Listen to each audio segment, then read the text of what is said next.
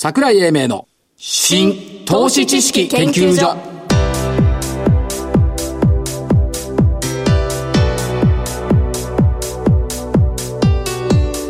この番組は一般社団法人日本 IFA 協会の協力でお送りします。ごきげんよう桜井英明ですそしてコメンテーター日本 IFA 協会理事長正木明夫さんですはい、日本 IFA 協会の正木です。よろしくお願いします。お願いしますやっぱ木曜日ダメだね株ダメですね。木曜5連敗はい。で今年5勝15敗勝ちが全然膨らんでないじゃないですか。令和になって勝ちゼロですよね。えー日経平均2円安、2万774円と小幅な反落、えーっと寄り付きマイナスだったんですけども、5番一応プラス圏で推移していたんですけど、40円高とかね、してたんですけども、2時半過ぎに上昇幅縮小して毎点はい。ですよ。ですね。これなんかね、だから2時半過ぎにね、怖いもの見たさにだんだんなってきてね、どうせ行くならマイナス1枚とか思ったね。マイナス1万円って。うん、うん5日連敗で令和でなくて記録数え始めたら止まるかなと思ったけど記録数え始めても取らない止まらないから、やっぱり今年のがんは令和だねなるほど。令和には木曜だねえ木曜です。でえーっと日中値幅が96円はい。令和に入って最初、100円未満ですから、まあ、やる気です。だった売買代金も1兆8427億円と2兆円割れと。ですよね。いうところ。まあファーストリテとかソフトバンクグループが上げてたんで、その分指数はかさ上げしてるんですけどだけど値上がり649値下がり1400ですからね。圧倒的にマイナス感のあった木曜日でした、だからこれで木曜が連敗脱出できるんであれば令和の相場に本格的に入ったかなと思ったんですが、まだちょっと病み上がりでしょうね。みたいな感じがあります、はいですねそれからえーっとただねちょっと個人的なことですけど毎日ベルマが出してるじゃん出してますね。でね過去10日間の銘柄のパフォーマンス見てると7%上昇で一応タッチっつってるのねあはいはいは5%下落でロスカットっつってんのよい。そうですね。これね過去10日間でタッチが7個もあんだよ。いや、あのー見ましたよ、それ。だねこれね別に自慢するわけじゃないんだけどう。んタッチって要するに7%以上が5個になると天井感なんだけど 7, 7個っつうと限界。いベストでいったのが8個までなのね。となんかね違和感があるんだよね。ああ。危険水域なんだけどそんな感じがしない。個別でうん。選べばあるということ？なのかどうかよくわからないんですけど、そんなところがあります。それから、まあ、正木さんの大好きな人生100年2000万円不足するって金融庁が言ってくれたね。あ、言ってきましたね。これさ、え？恐怖を煽る商売のような気がいや、すそれはないでしょう。違う？それはる。ないで恐怖商法とか不安商法みたいにさ、100年来たら大変だよ、2000万円足んないからさ、人生投180資に買わなきゃいいけないよっていう、そういう感じに聞こえちゃったのは間違いかな。ちょっとね間違いだと思いますけどねそうですか。でもね、あの、ニューヨーク大学のルービニ教授も同じこと言ってる。おルーベニさんが？ルービニさんもまともなこと言ってるよ。ええこれからの課題は2つ。1つは老後資金の不突、はい不足。不足ねえー若いうち貯蓄を始めないと長寿世界では引退後なし引退後の資金を確保できない、もう一つは無無謀な利息。これやめましょうと。はいはい。だから、えーほとんどをインデックスファンドに配分する分散ポートを組んだら放っておくといいってこれとても強行教授の言うことと思えない。いやいやいやそれってどこかのお役所が言ってるのと同じようなことヘッジファンドに大きなフィーを払う必要がない。それは言ってますよ。バイアンドホールドをメインとしていくらかをいくらかを流動性の高いものにしておけ、ほうじゃあルービニさんにま学んだのかな金融庁。いやそういうことはないでしょうね。ないですか、で銘柄いきますよ。どうぞ。先週の銘柄、はい。えー、ゾウさん。ふるさと工業8087あボボルトナットね。1469円から1497円まあ丸としよう丸でしょうねちょっとねえー、アリさん、グレイステクノロジー6541。はい2456円から2635円。2700円ぐらい入っちゃうね。入りましたね、丸。えーっと、まさきさんのために選んだ2つ。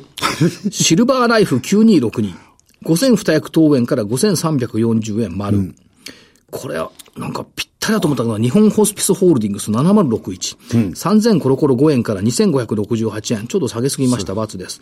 3844コムチは4395円から4105円。これも×なんですけど、今日ソフトが上がってる中では下げてたよね。そうですねっていうね。ところがありました。では、今週の銘柄よろしくお願い今します。週の銘柄一つです。えっ、と、吉村フードホールディングス2884。最近よく値下がり会に、あ、上位に出てないランキングで。そあの、あの、値動き結構激しいですよ。荒いよねええ。まあ、あの、我々が最初に、あの、この会社とお付き合いいただいた時は、8社か9社だったんですか。はいはい今13社なんですよ。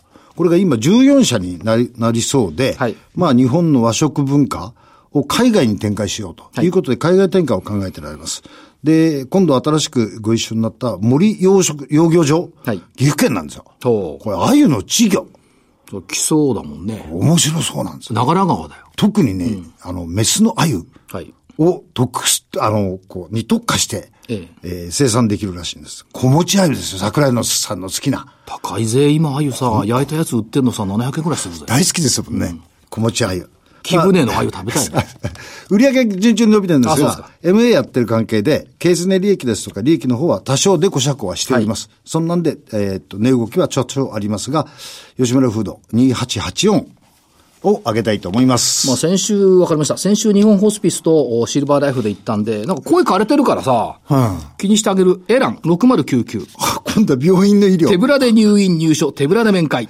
ありがとということで、正木さんのことを思って、まずは6099のエラン。それから、えー、6240ヤマシンフィルター。ななんか戻ってきてんだよね。う。ですねだ。からその、米中貿易摩擦の中核にいるようなことが言われてるんですけども、意外とこれが戻ってきてるっていうのを考えると、いいんじゃないかいっていうところが考えています。はいから、えーっと、日東工業。伝説資材のキャビネット配電盤。この間日経新聞見てたら、株価欄に広告載ってたんだよね。株価欄。うん、配電盤ってやつだよね。株価欄。うん、株価欄に広告載るのは去年、一昨年の昭和電工みたいなイメージがあってさ、はいここに広告載る会社はいいんじゃないかと思って。なるほどあ、日東工業ね。日東電工じゃない、日東工業。それから、えーっと、ボルトね、高圧ボルト足りないって言われてるんで、はい。5658の日夜工。懐かしいですね。でしょ？日夜行なんて。を入れておきたいなというところです。ということで、えーこの後は本日のゲストのご登場です。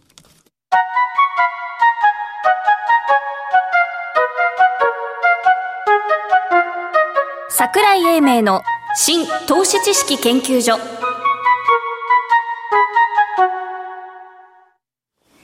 それでは本日のゲストをご紹介しましょう。証券コード3633、東証ジャスダック上場、GMO ペパボ株式会社代表取締役社長、佐藤健太郎さんです。佐藤社長よろしくお願いします。よろしくお願いします。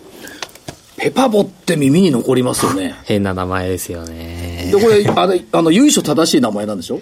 もともとペーパーボーイコーという社名でやっていたのを、はいあの、我々今 GMO インターネットの、まあ、連結に入ってますので、ええまあ、親会社の GMO の名前と、はいで、まあ、ペ GMO ペーパーボーイコーって名前つけちゃうともう長ったらしいんで、ええあの、もともとペパボって略されて呼ばれていたので、はいその GMO とペパボというので組み合わせています。だから、そこに思いがやっぱり入っているっていうことですので、おやりになっていることは、ホスティング事業、EC 支援、ハンドメイド。はい。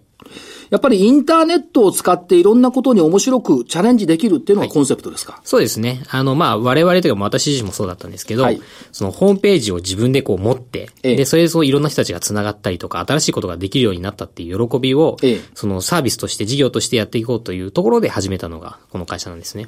ということは、まあ時代の流れがインターネット、ウェブサービスとかスマホになってきたというのは、完全に追い風でそれにも乗ってきたというこそうでとですしょうか？ね。あの、本当にネットが広がる中で我々のサービスもどんどんどんどん伸びていったという感じですね。はい。で、その面白いサービスとともに、面白いと思ってもらえる企画っていうのを、やっぱり次々に出してきてる。はい。ですよね。そうなんです。あの、我々経営理念をですね、もっと面白くできるというものを掲げてまして、ええまあこれそのサービス自体が面白くなるのはそうなんですけど、はい。まあその誰かと比較したときに、例えばその他社でやってるようなサービスよりも、我々の方が面白いサービス作れるよねとか、はい。あるいはまあそのキャンペーンとかネーミングとか一つとっても面白いことをしていこうっていう部分だったりとか、まあそれが結果として、その会社とか働き方とか自分自身が面白くなっていって世の中が面白くなっていくよねっていうところを突き詰めていこうという考え方ですね。だから職種や年齢に関係なく面白くできることは無限にあるっていうことはターゲットは無限にあるってことですか、そうです、そうです。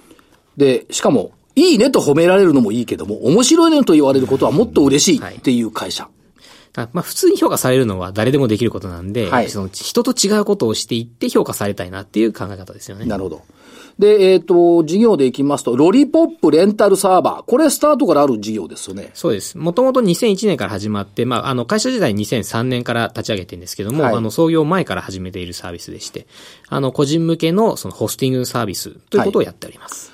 で、破格の価格。はい。お小遣いで借りられるレンタルサーバーとして受け入れられた。その当時に、あの、まあ、一般的なそのサーバーとかホスティングっていうのは、まあ、法人向けであったりとか、ええある程度そのプロの人たちが使うものしかなかったんですね。で、我々はそのこれから個人の人たちが自分でホームページとかウェブサイトを持ちたいだろうなとはいいうところに合わせて、その個人にターゲットにしたもの。で、かつ、その表現をしたいであろう若い人たちとか、はい女性の方とか、はいそういう人たちをターゲットにして、ネーミングとか、まあデザインとかも含めてですね、ええ展開してましたね。今はどうですか？正木さんみたいな高齢者でもやっぱり、ほほほってレンタルサーバーでホームページとかあるんですか？実際にでもその我々のサービス使っていただいているユーザーさんの方には、まあ、幅広い年齢層の方がいらっしゃって、はい。で、まあ、もともとそのパソコンでいろんなものをされてらっしゃる方から、もうすでにそのスマホで皆さんがネットにつながってくることによって、まあ、そこから新しい表現が始まっていって、はい。で、我々のサービスを使っていろんなことされていらっしゃいますね。だってこのお父さんでもですよ、時折、なんか小綺麗な写真、花の写真とか撮ってですね、SNS に上げてますけども、そんな趣味があったのね。それが一番いいんですよ。そうなの？あの、画像が使えるっていうのはすごく楽ですよね。なるほどね。で、あれでしょ、マニュアルがわかりやすかったっていうのも一つのポイントですか？あの、本とかにあるものだったら、まあ、はいあの、もちろんその購入して買うんでしょうけど、やっぱその若い人たちターゲットにするんだったら本を買わなくても、そのネットで探して、すぐに検索して、わかるようにしてあげようというところですね、ええマニュアルをすごい充実させましたね。なるほど。ということは、個人がインターネットで情報を発信する楽しさはこれになってきたっていうことですね。はい。あの、我々も自負していると思います。うちだぜナンバーワンと。そうですね。あの、ネットからその始まってから、本当に個人の人たちがネットで何かをするっていうきっかけ作りは多分日本で一番やってると思います。はい。で、そのロリポップ、契約件数でいくと40万件以上はい。ということですよね。はいもう一つ、ドメイン代行サービス。はい。ムームードメイン。こっちの契約件数が多いんですね。こちらはですね、あの、なんとか .com、なんとか .jp とはい言われるそのドメインなんですけど、まあその我々がロリポップを始めて、そのおお客さんからやっぱ言われるのは、次は自分のオリジナルのドメインが欲しい。はい言われて、じゃあその国内最安値のサービスを立ち上げようと言ってはい始めたのがこのサービスなんですね。なるほど。これも広がってきた。はい。そして、えー、e コマースの開業作成サービス、カラーミーショップ。はい。これが4万件以上。そうですね。まあ、あの、規模で言うと楽天さんのモールに入っていらっしゃる件数と同じぐらいになるんじゃないかなと思いますね。これも大きい。e コマースを手軽にスタートできる。はい。で、そのさっき言ったような感じ、そのロリポップから始まってムームドメインがあって、はい。で、そのロリポップを使いながら自分で EC サイトのプログラミングをかける人はいいんですけども、はいそのプラゲプログラミングかけない人たちもいらっしゃって。いや、かける人の方が少ないと思うんですね。現 実は。で、そういう人たちのために、じゃあ我々が、その簡単にウェブのほ、ウェブで、えー EC サイトを始めようとはいいう時のためのシステムを作ろうというふうに始めたのがこのカラーミショップですね。なるほど。そっから一歩進んだのが、えっ、と、ハンドメイドマーケットサービス。はい。これは、でも意外と気がつかないところではあったような気がするんですが、あると嬉しいですよね。そうですね。あの、今までその過去やってきたサービスっていうのはどちらかというと、そのネットじゃないとできないものだったんですけど、で、まあそのネットが広がってスマホをみんな持ってインターネットの接続している人たちの数が圧倒的に増えて、で、そうした中で我々次にその目をつけたのが、アナログで表現をしている人たちをネットにどんどんどんどん取り込んであげようというところで始めたんですね。で、やはり日本全国でその手作りされている方っていうのすごいいらっしゃって、ええ。で、その人たちが、そのネットで見てもらえる、知ってもらえる、買ってもらえるきっかけっていうのを作ろうと思って始めたサービスですね。これはアクセサリーだとかそういったものから始まって、はいもういろんなものを呼ぶってことですね。そうですね。あの、例えば通園通学のバッグとか、はいお洋服とか。まあ、あの、最近ですと、あの、フードの方も始めてまして、まあ、あの、手作りで、かつその免許を持っている人限定にはなってるんですけど、ええその日持ちをするようなものだったら、まあ、はい手作りの一環だよねと。いうと、まあ、あの、基本的にその我々がイメージしてるのは、その、お店じゃなくて、こう、道端でバザーであったりとか、はいマルシェであったりとか、そのものづくりしている人たちがい一番集まってるようなところでやってるような、その売買されてるものはいをネット化してあげようという感じでやってますね。なるほど。そうすると、お父さんがやっている木工細工なんかも、ピンポンですね。売れる？売れいや、買ってくれる人がいればね。いや、でも、あの、欲しい人は多分いると思いますね。はあ、じゃあ、作家の人が今51万人だから、51万1人目になるかもしれない。うん。作品数956万点。ということ。これは、えっ、と、名前でいくと、これミネでしたっけ？ミネ、ミネミネですよね。はいミンネは効率的なあ売上増を目指しているということですね。で、えっ、と、会社説明資料を見ると、もうこれですね、一つ目。ミンネ黒字。はい。なりました。あの、そうですね。まあ、あの、過去にミンネ2015年から、まあ、積極的に投資をし始めまして、はいまあ、そこから、まあ、数年経ってですね、ちゃんと結果を出さないといけないなというところで、まあ、今期はもう黒字化だというふうはいに目標を定めてやっておりましたね。で、えーこれがもう、第、頭に出てきますかね。ミンネ黒字。そして、もう一個出てきているのが、フィンテックへの挑戦というですね、はい言葉が出てきております。はいこれは、えーっと、請求書の回答とかそういったところですか、フィンテはいック。。そうですね。まあ、基本的にその、ファクタリングと言われるものなんですけども、あの、一般的なファクタリングの場合っていうのは、第三者の、まあ、三者間のファクタリングが多いんですね。はいはいで、我々はまあそこじゃなくて、二者間で、かつ個人の方、フリーランスの方をターゲットにした、あの、ファクタリングの事業をやってます。はい。で、我々自身はもともとその、インターネットでこう表現する人たちを増やすと。まあ日本一増やしているあの会社だと思ってるんですけども、まあ増やしたんだけども、その先にやはりユーザーさん、まあ、えー、活躍する場が増えていったと。はい。で、自分たちでその商売として、えーデザインをやったり、プログラミングをやったりとか、はいあるいはまあものづくりをされて、制御をか立てていらっしゃる方々もいらっしゃるんで、はい。でそういう人たちが、じゃあそのフリーランスとしてやっていくんだけども、それ個人でやってしまうと、個人のキャッシュフロー、やはり問題が出てきて、ええ。で、あの、お仕事をいただいて、で、それを納品するまでの2、3ヶ月間は、やはりそのおお金が入ってこないみたいな、やっぱり悩みが抱えているというはい。ことがあるんで、じゃあ我々がそこに対して、そのテクノロジーの力を使ったええ、その金融事業をやっていこうというところで始めてます。ね。これはフリーランスである方々、まあユーザーさんをもっと自由にしてあげよう。そうですね。要するに資金繰りなんかで悩まないで、もっと製品作る方に力向けた方がいいんじゃないって、こういう発想ですよね。そうです、そうです。本当にそのやりたいことに集中してもらうためのものですね。となってくると、えっ、と、フィンテックのマーケットって、これ伸びてますけど、この一億になっていくっていうことですね。まあ、あの、我々これ始めたばっかしなので、はいまだあの、そんなにインパクトは出てはいないんですけども、まあ実際に多分そのフィンテック自体っていうかもうその金融事業ってもうほとんどフィンテック化をしていくっていう部分と、はいあとはまあその個人の働き方の多様化、まあ働き方改革の中で言うと、ええあの、どんどんどんどんその兼業なり、あの、副業なりで、あの、はいフリーランスになっていく人たちの数はどんどん増えていくと思うんですよね。ええまあその中であの、市場というか、はいあの、ニーズというのもどんどん広がるんではないかなというふうに見ています。これ、フリーランス人口って初めて、今年ですかこれ発表になったの？そうだと思いますね。4月ですよね。公的が初めて出したのは、潜在市場規模が5兆6千億。その内訳はフリーランス人口130万人かける平均年収432万円。と、マーケットは5兆6千億円。お、むちゃくちゃ大きくないですか、マーケットって。まあ、あの、ざっくりした計算だと、まあ、そうなっていて、まあ、ええその中で、その、じゃあ我々のフリーランスの事業の、まあ、ユーザーになり得る人たちがどのくらいいるかっていうのは、まあ、これから見ていかないといけないと思いますけれども。はい。はい。でもこれ、独立行政法人労働政策研究研修機構が出してきたのが130万人。ということですから、まあでも、ニーズは高い。で、もう一個、えっ、と、銀行振込の専用口座とかを含めて、GMO インターネットグループのシナジー効果ってのはどう見たらいいんでしょうか？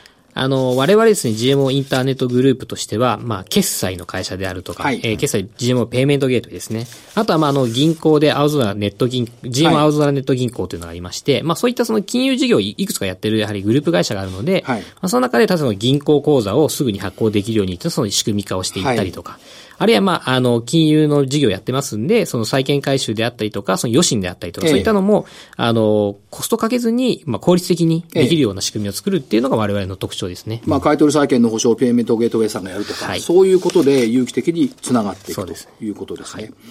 もう一つ、え個人事業主向けの会計ソフト、フリーってやつがあるんですけど、はいはい。これはどう考えたらいいですか？えっとですね、あの、フリーさんっていう、まあ、えっ、と、クラウドでその個人の人たちが会計ができるソフトを提供されている会社なんですけども、まあ、そちらと連携させていただくことによって、その、その方々が、えー自分たちのその会計をしつつ、例えばその請求書をその中で発行するときに、はいまあ、例えばそのクライアントさんに発行すると。で、その中の機能として、例えばそのシステム的につながって、じゃあ発行したんで、我々のそのフリーランスの方にデータを送ってもらうと。はいそうすると簡単にその我々が、えーファクタリングが提供できるようになるというような仕組みですね。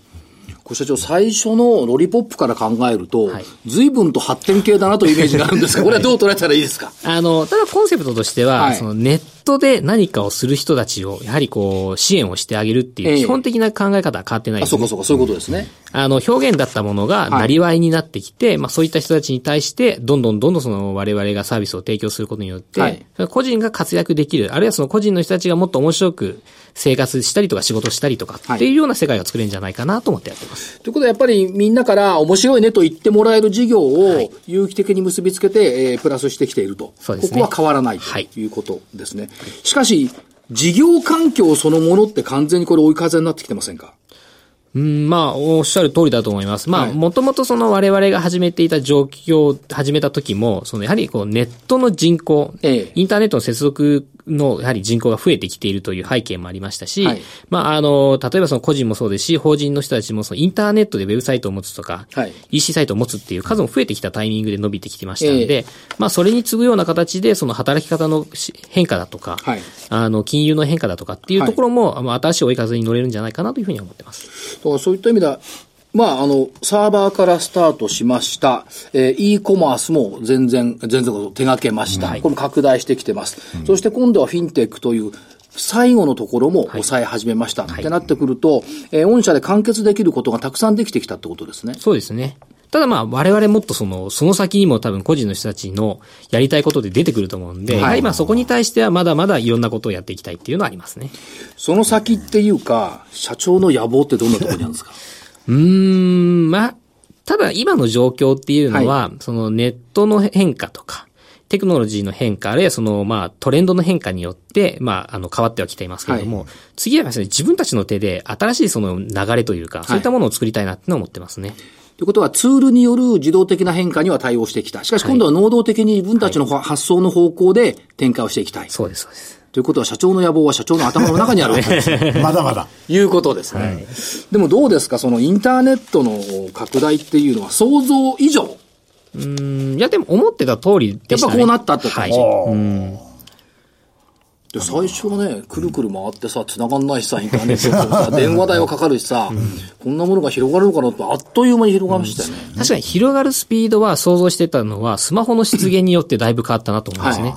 で、スマホの登場っていうのは最初の頃は思ってなかったんで、やはりまあええ PC でどんどんどんどん広がっていくのかなと思ってたら、やはりその iPhone とか、あの Android の出現によってだいぶ変わったんで、そこでスピードが変化したなっていうのはやっぱし感じましたね。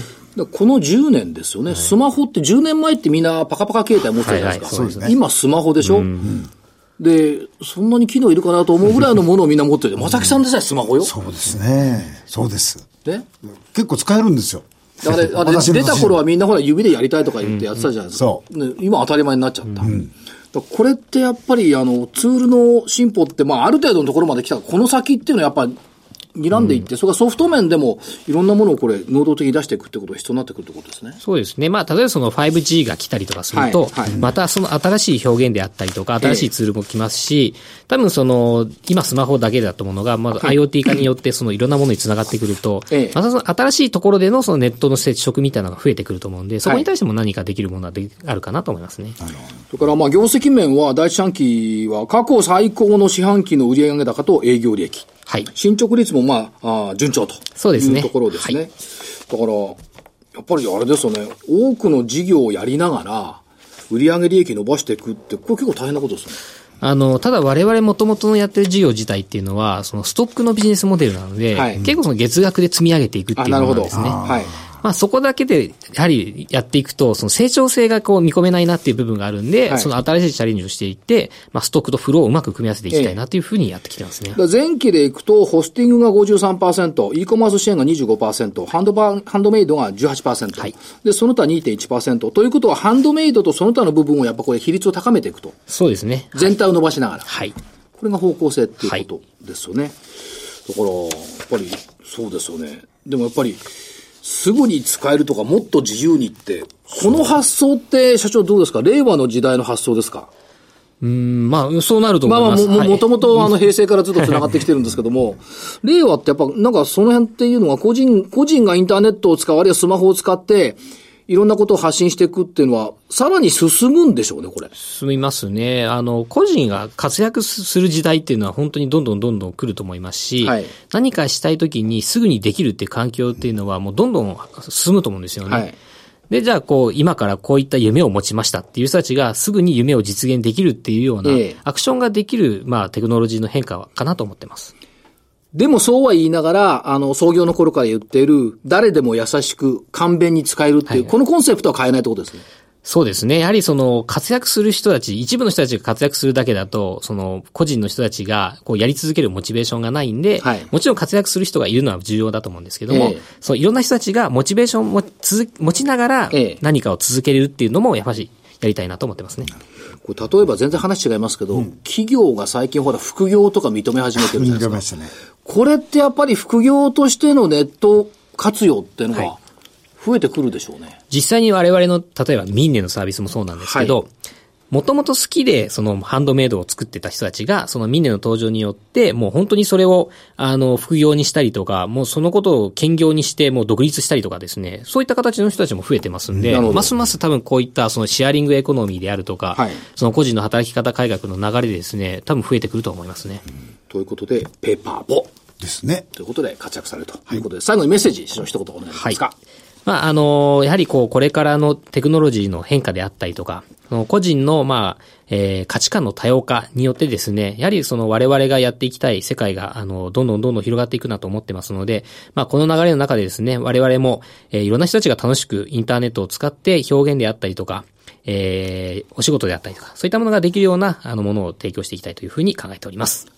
佐藤社長ありがとうございました。ありがとうございました。本日のゲスト、証券コード3633、東証ジャスダック上場、GMO ペパボ株式会社、代表取締役、代表取締役社長、佐藤健太郎さんでした。ありがとうごあざいましたりがとうござい。ました。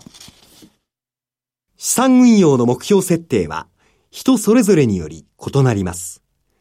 個々の目標達成のために独立、中立な立場から専門性を生かしたアドバイスをするのが金融商品仲介業 IFA です。一般社団法人日本 IFA 協会は企業 IR 情報を資産運用に有効活用していただくため、協賛企業のご支援のもと、この番組に協力しております。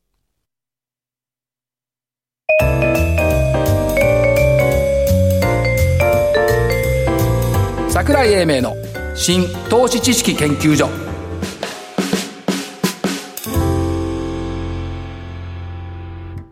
この番組は一般社団法人日本 IFA 協会の協力でお送りしました。なお、この番組は投資、その他の行動を勧誘するものではありません。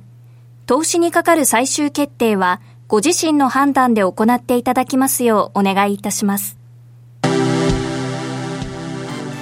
やっぱり新しい時代には新しい企業がね出てくるってよくわかりましたでしたね。はいえー、とお知らせですね、えー桜井英明株式講演会企業 IR セミナー in 東京丸の内主催 i パートナーズフィナンシャル企画運営一般社団法人日本 IFA 協会、令和元年7月13日土曜日、えー12時会場13時から、えー会場 AP 東京丸の内日本生命丸の内ガーデンタワー3階、えー参加が今のところメディカルデータビジョン。フロイント産業フロイント産業、でもう一社というところはいを予定されているとはいいうことで、そういお申し込みは日本日本 IFA 協会のホームページに。からお申し込みとはいいうことですね。はい。